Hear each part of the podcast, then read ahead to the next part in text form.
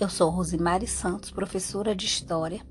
Nós estamos abordando a Segunda Guerra Mundial e hoje nós vamos falar sobre a música Rosa de Hiroshima.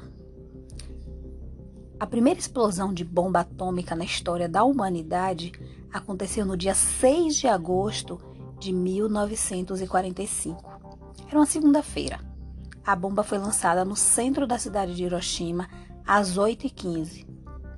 O horário comercial começava às 8 horas da manhã. Então, muitas pessoas foram atingidas nas fábricas, nos escritórios, em casa. Não houve aviso, foi uma surpresa. A bomba, lançada pelos norte-americanos, tinha um alto poder destrutivo e matou cerca de 140 mil pessoas. 80 mil pessoas foram mortas imediatamente.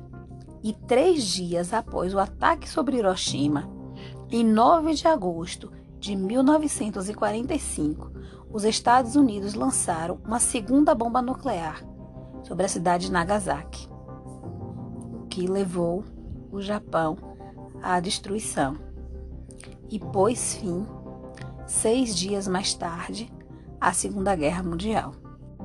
Rosa de Hiroshima é um poema composto por Vinícius de Moraes e tornou-se um grande protesto, primeiro em forma de poesia e mais tarde em forma de música. Um protesto porque os versos abordam as consequências da guerra, o desastre que as bombas atômicas fizeram na cidades de Hiroshima e de Nagasaki, no Japão, durante a Segunda Guerra Mundial mostrando o que o ser humano é capaz de fazer com outro ser humano. E o poema nos diz: não esqueça da rosa, da rosa das rosas. Criado em 1945, o poema foi publicado no livro Antologia Poética e mais tarde, em 1973, seus versos foram musicados. Ao contrário da flor, sempre relacionada à beleza, a rosa de Hiroshima remete para as horríveis consequências deixadas pela bomba atômica. Expressa a tristeza, o sofrimento das vítimas da bomba atômica, as vítimas que morreram naquele momento e todas as consequências que essas bombas trouxeram para a humanidade não apenas para o Japão, mas para a humanidade.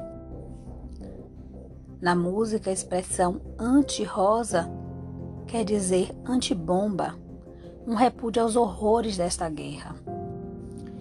E nos horrores, no sofrimento deixado nas gerações posteriores. Neste poema, Vinícius de Moraes nos faz pensar nas feridas físicas, emocionais, psicológicas, fisiológicas como quem cuida das delicadas rosas. Entretanto, esta rosa tem um diferencial. Ela é cálida, ou seja, ela é quente. E ela é cálida. Ela não acompanha a verdade dos fatos, não é confiável, é errônea, não possui exatidão, precisão. É um documento inexato, não cumpre as promessas que faz, não tem pontualidade além das pessoas que seriam diretamente atingidas, que foram diretamente atingidas com o efeito da explosão da bomba nuclear, este efeito durou várias gerações, já que as mutações passaram de pais para filhos. Não podemos esquecer da rosa das rosas. Não podemos esquecer das atrocidades que o humano faz com outro humano a história não nos deixa esquecer, porque nós precisamos aprender.